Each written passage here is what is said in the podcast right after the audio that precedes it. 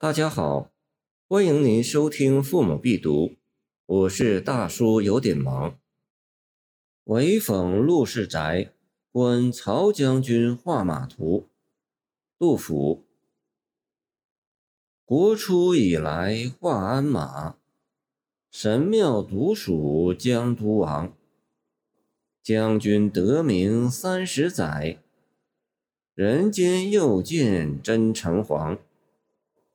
曾冒先帝照夜白，龙池十日飞霹雳。内府殷红玛瑙盘，结于传诏才人所。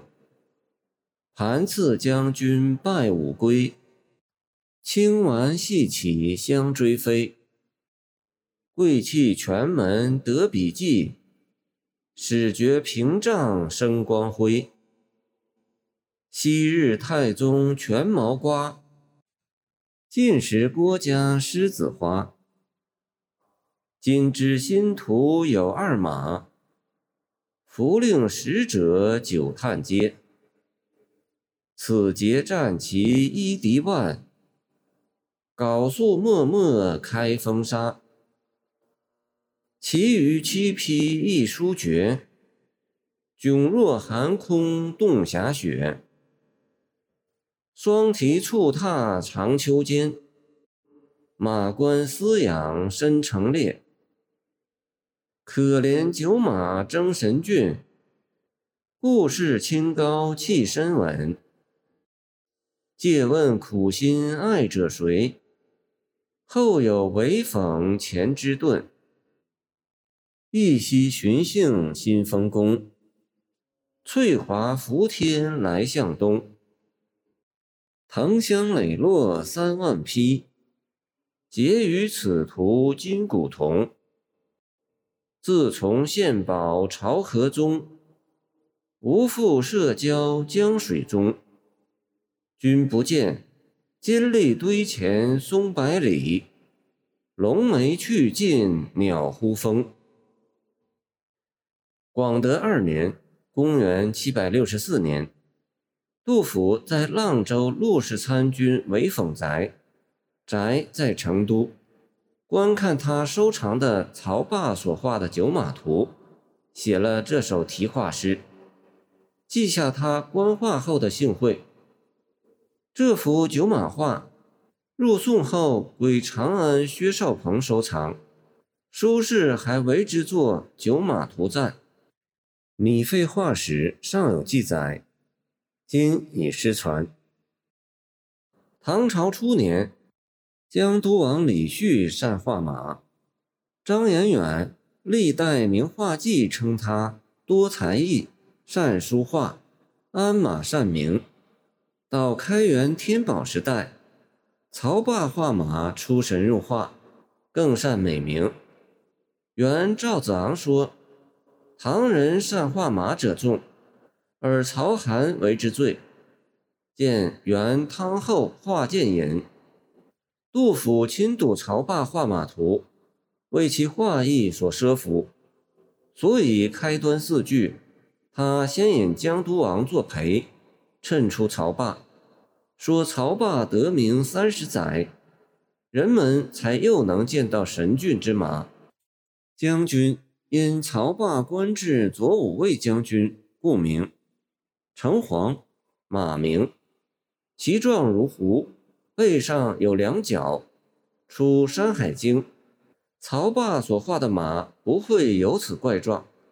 本诗特借以形容马的神奇俊健。杜甫避开常人艺术构思的路子，不急于落到本题，不急于写九马，却先用八句诗，从曹霸画照夜白马说来。详细叙出曹霸受到玄宗恩宠和一鸣大振的往事，为描写九马图章本，并服下末段诗意：“曾冒先帝照夜白，冒描画，先帝指玄宗，照夜白，玄宗作其名。见郑处海《明皇杂录》，曹霸所画的照夜白图。”宋元时代尚存。董攸《广川画跋》卷四提到过这幅画。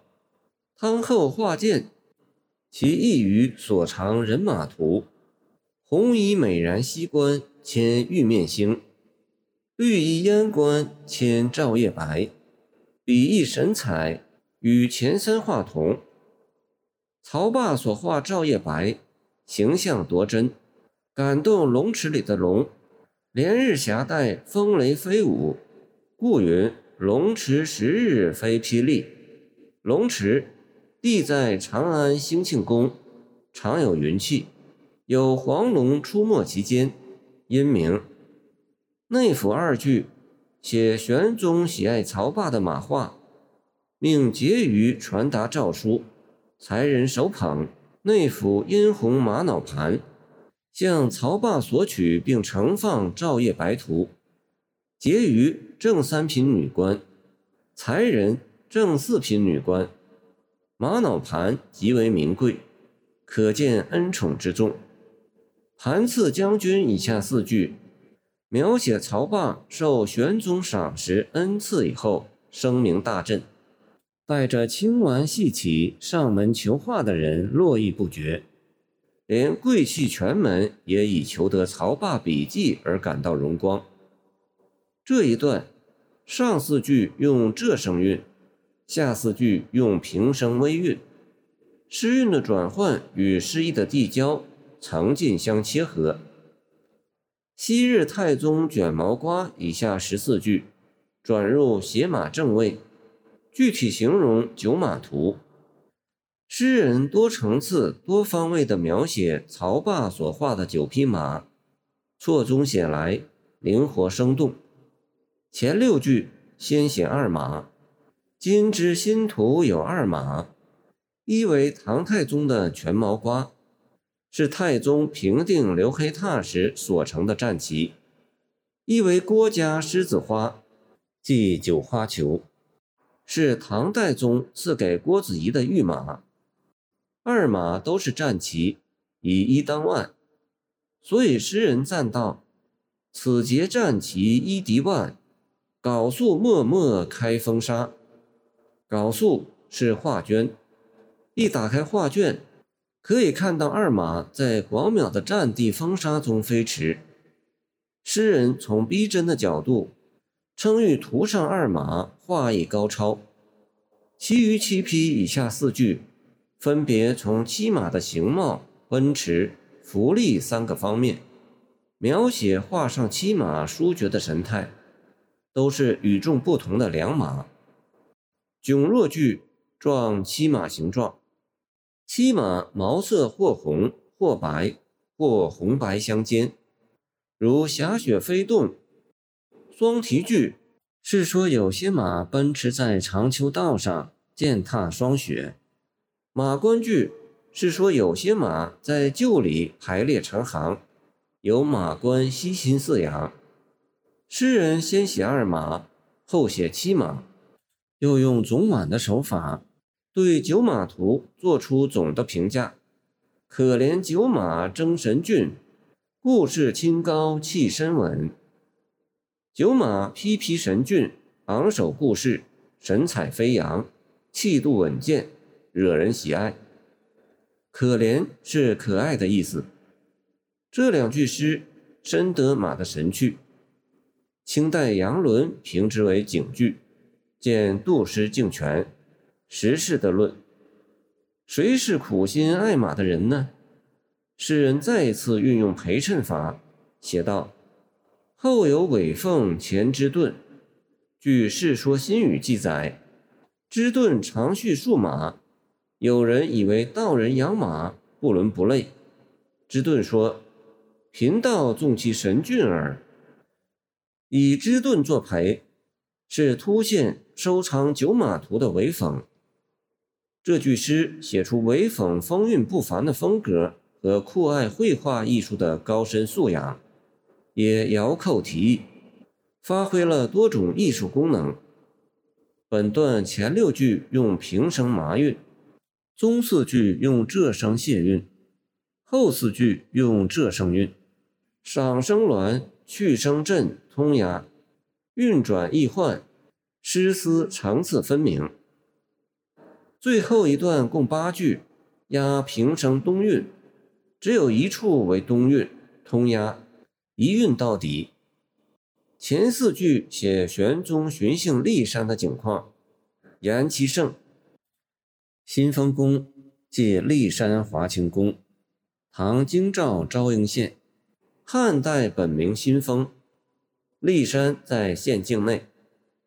玄宗巡幸至骊山，帝年翠华葳蕤，旌旗伏天，数万匹旧马随从，每种毛色的马列为一队，马列相间，远望如锦绣一般。结于此图金古铜，为真马与图上之马都是良马。同样具有钢筋铜骨，神俊异常。着此一句，扣住全诗咏九马图的题旨。后四句写玄宗入葬泰陵后的潇洒景况，言其衰。自从献宝朝和宗句，借周穆王的生涯，比况唐玄宗崩驾。何宗即河伯，周穆王西征。河伯朝见并献上宝物，引导他西行。穆王由此归天。是见《穆天子传》。吴福社交江水中，玄宗已卒，无人再来江边社交。此处用汉武帝的故事，《汉书武帝纪》。元丰五年，武帝自浔阳浮江，亲社交江中。获之，君不见二句，描写玄宗陵前的萧条。金立堆即金立山，在奉先县东北。广德元年（公元763年）三月，玄宗葬于此，是为泰陵。龙眉，骏马，语出《汉书·礼乐志》：“天马来，龙之眉。”玄宗陵前松柏里，骏马都已离去，只剩下鸟儿在松风中鸣叫。唐玄宗喜爱马图，宠幸曹霸，何等荣耀！巡幸新丰宫，数万骏马随从，何其显赫！一旦归命，群马去尽，松柏含悲。这一节韵致悠长，盛衰之叹，俯仰感慨。尽在不言中。题画诗常见以画作真的手法，而杜甫这首题画马的诗更是淋漓尽致，变幻莫测。人间又见真诚黄，龙池十日飞霹雳，缟素脉脉开风沙等句，以画马作真马，形如曹霸画意神妙，貌写逼真。诗人还运用拓开一步法，从画马说到画家的受宠幸，从画马说到真马，从真马说到时事，从玄宗的寻幸说到生涯，诗思不断拓展，声情俱至，性会酣畅，寄托了诗人对玄宗的眷念深情。叙说真马实事的时候，又不时擦带一笔，照应马画。以画马作为线索，晚代全篇，诚如明陆时雍所说：“画中见真，真中带画，尤难。”见唐诗镜，全诗感慨深沉，波澜迭起，转笔陡见，脉理细密，章法纵横跌宕，气势雄浑激荡，情韵极尽沉郁顿挫。却是古今长篇题画诗中的结构。谢谢您的收听，我的 QQ 号码幺七二二九二二幺三零，欢迎您继续收听我们的后续节目。如果你喜欢我的作品，请关注我吧。